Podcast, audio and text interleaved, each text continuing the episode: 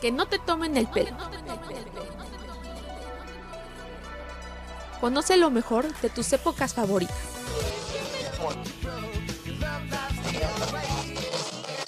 ¿Qué de nuevo, viejo?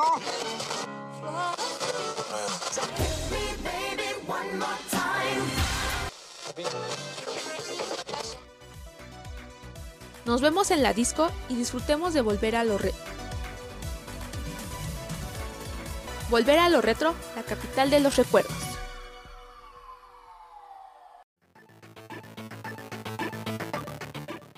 Todas las personas buscamos una forma de entretenernos en nuestro tiempo libre, ya sea que veamos una serie, película, leamos un libro o escuchemos música. Sin embargo, existe una forma de entretenimiento que ha sabido conquistar al mundo. Efectivamente, estamos hablando de los videojuegos, el pasatiempo favorito de muchas personas, que en la actualidad es una de las industrias más grandes del mundo. Desde las máquinas originales, los lentes de realidad virtual, hasta los celulares de alta gama, los videojuegos han sabido conquistar a más de uno.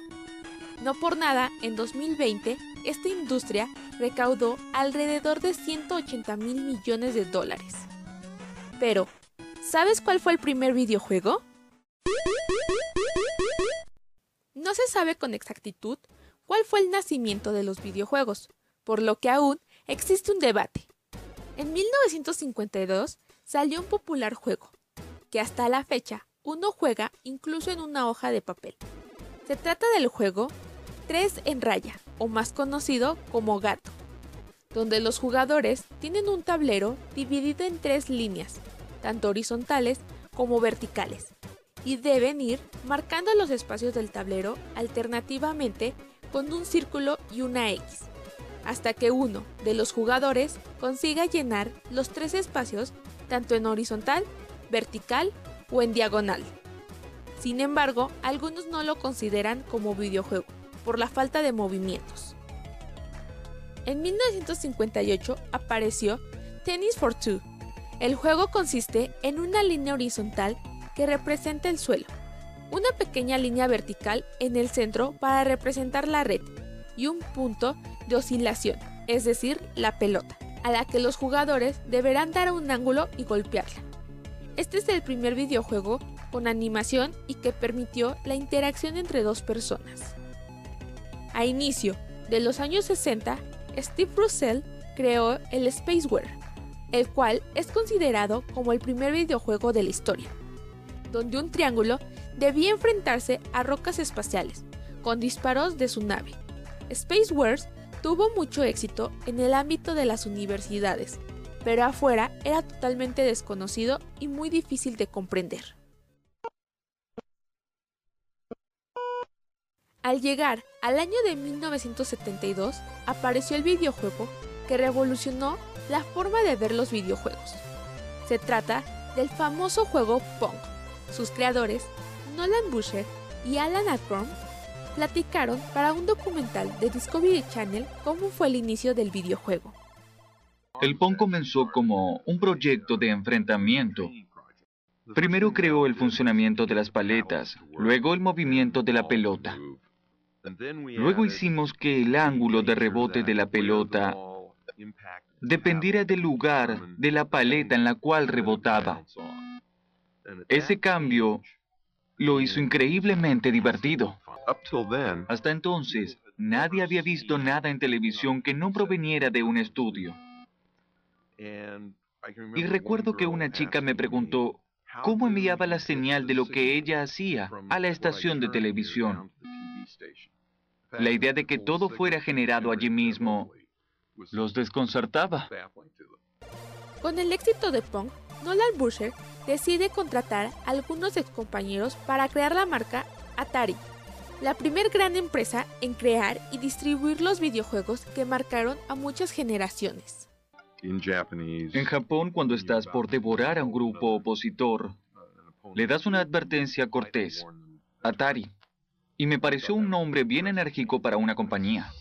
Con el éxito que estaban teniendo las máquinas de videojuegos en los arcades en Estados Unidos, en 1977 Atari lanza al mercado la Atari 2600, la primera consola para el hogar con controles, juegos a color y cartuchos intercambiables, dando el primer paso hacia lo que sería la nueva etapa de los videojuegos. Sin embargo, el éxito de la industria de los videojuegos colapsó en el año de 1983, teniendo videojuegos de mala calidad, por lo que los compradores en Estados Unidos dejaron de comprar videojuegos. Y así la industria fue cayendo. Pero al otro lado del mundo, exactamente en Japón, una de las empresas más importantes en el mundo estaba creando al personaje más importante e icónico de los videojuegos. Hablamos de Nintendo, la empresa que cambió a los videojuegos. En 1981, Shigeru Miyamoto diseñó los niveles y dirigió Donkey Kong, el clásico arcade donde una princesa debía ser rescatada por Man, quien años después se convertiría en el personaje más querido. Shigeru Miyamoto, en el documental de Discovery Channel, platica cómo llegó al mundo de los videojuegos. En un momento me di cuenta de que los juegos podían emocionar a la gente. Desde entonces, los recuerdos de mi niñez quedaron reflejados en mis juegos. Años después, la empresa Nintendo llega a Estados Unidos, y así los videojuegos toman un nuevo giro y una nueva oportunidad de posicionarse como el entretenimiento favorito de muchos.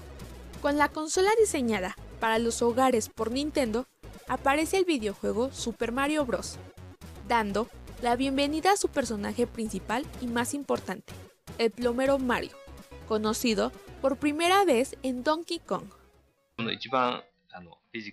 Mario puede hacer piruetas sorprendentes, como saltos demasiado altos, pero no es sobrehumano. Se ahoga en el agua y se lesiona si cae desde lugares altos. En la primera versión de prueba, Mario era demasiado grande. Luego creé al Mario pequeño. El juego se hizo más interesante con ambos. Luego me pregunté qué tipo de alimento mágico podría transformar al pequeño Mario en el Mario grande, y creé ese desagradable hongo rojo. Entre finales de los años 80 e inicio de los 90, comienza la cuarta generación de consolas con el lanzamiento de la Sega Genesis, posicionándose como la competencia directa de Nintendo. Así nace la rivalidad entre Sonic y Mario. A partir de este momento y conforme pasaban los años, diferentes empresas sacaron sus propias consolas de videojuegos. Entre 1995 y 1996, Sony lanza su primera PlayStation, popularizando el formato de CD para los videojuegos. En 2001, Microsoft saca el primer Xbox y su juego, Halo, se vuelve un éxito en ventas. Los celulares inteligentes se suman a los videojuegos, permitiendo descargar algunos videojuegos gratuitos y algunos de ellos volviéndose en un éxito como el de Angry Birds en 2009. Los videojuegos han conquistado a todo tipo de público. Con la llegada de los famosos deportes electrónicos y las famosas partidas en vivo de los videojuegos, se volvieron algo más que solo un pasatiempo. Pero sin duda, son mundos increíbles y la diversión nunca falta. Cuéntame en las redes sociales cuál es tu videojuego favorito. Que no te tomen el pelo. Conoce lo mejor de tus épocas favoritas.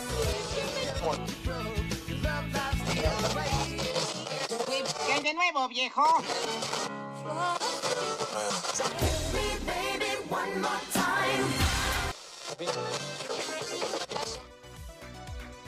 Nos vemos en la disco y disfrutemos de volver a lo retro. Volver a lo retro, la capital de los recuerdos.